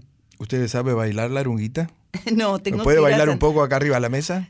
Podría intentarlo, pero te lleva la música, como viste, Ajá. al oírla, Sí. vos mismo vas, tus pies empiezan a volar.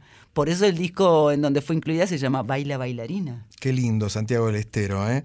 Eh, es un Mm. Santiago querido. Es un país en sí mismo, esa provincia, gran generadora de, de los mejores, algunos de los mejores músicos de todo el país y por supuesto del famoso bombo legüero. Y la arunguita pertenece a una recopilación muy importante que hizo Andrés Chazarreta, músico, investigador y compositor, que ha recorrido gran parte de su provincia de Santiago del Estero en busca de la historia. El otro día, pa- perdón, pasé por una pequeña plazoleta que hay cerca de Avenida de los Incas y, y pon- póngale mm, Constituyente, como a cuatro cuadras, cinco de ahí. Una plazoleta que se llama Andrés Chazarreta.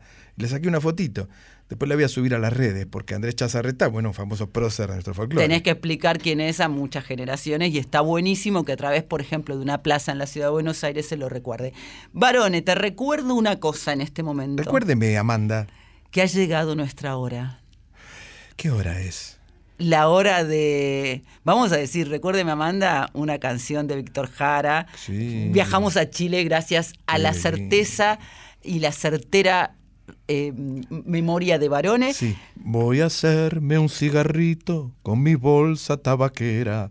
Lo fumo y tiro la cola y recójala el que quiera. Víctor Jara. Porque a mí lo que me pasa, Rosato, es que a veces Barone habla tan rápido y de tantos temas que yo le dejo pasar, porque si empiezo a contestar todo, nos quedamos, no sé, hasta las 5. Y ha llegado la hora de No, porque además. Rosato se me duerme. Mire, si ya está con el pijama y el, el bonete arriba con el, con, el con el pompón en la punta y tiene una vela en la mano. ¿Qué me está queriendo decir, Rosato? Agradecemos por la muy buena compañía, Quique Pessoa, A Anita Cecilia Pujals y su con X de México. Mari Correa, En Arriba al Telón. Carla Pantanali, Sandrini, la nieta de Luis Sandrini, en la preguntita A. Maite Fleischmann. En Yo Soy. Agradecemos a nuestros compañeros Diego Rosato, El Sonámbulo. Y José Luis de Dios en La Puesta en el Aire. Mónica Lisi, En la operación técnica. a Darío Vázquez Porque siempre sube el podcast que está disponible en la web de la folclórica y en Spotify. y a Violeta Epifanio. La Chuchi Ultravioleta, siempre atenta a subir nuestras secciones a la web de la radio. Muchas gracias por acompañarnos. De nada, profe. Seguimos toda la semana en nuestras redes sociales. En Instagram, Arroba una noche en la tierra FM 98.7. en el Facebook. Una noche en la tierra. Nos reencontramos en la medianoche del próximo lunes, ya madrugada de martes. Quiero decir algo antes de despedirnos. Dígale. Muy feliz cumpleaños, fue ayer, pero lo seguimos celebrando a Máximo Guiñazú, Maxi, mi sobrino y ahijado. Muy bien, Maxi, ¿eh? Grande, ¿qué, ¿cuánto cumplió? 18. Oh, ¿qué tal, Maxi? Nos vamos cantando. Quimei Neuquén por Tijuana no responde con la voz de Flavio Casanova. Que tengas una bonita semana. Igualmente usted y todos y todas.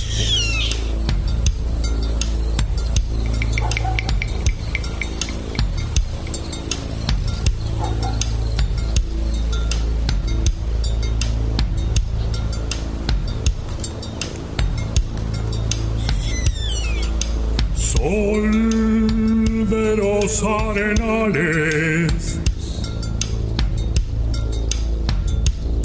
regada en sangre de un bravo saihueque. Grito que está volviendo en su desbocado otro pehuenche.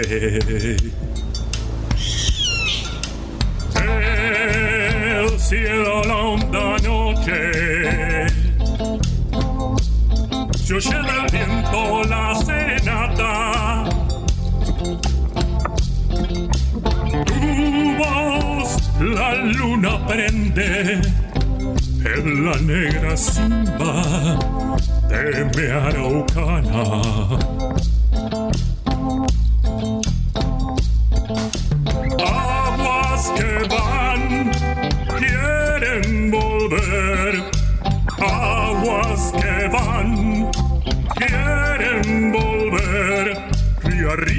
Campo prendido, Neuquén,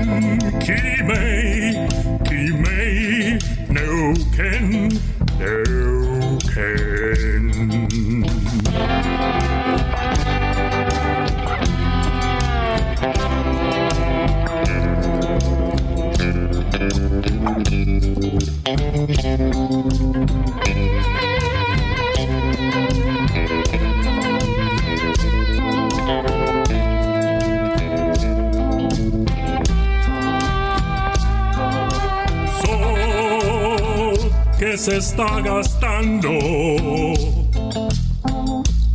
en piedras lajas y turbias corrientes. Beso la sombra india que vuelve crecida de un sueño verde.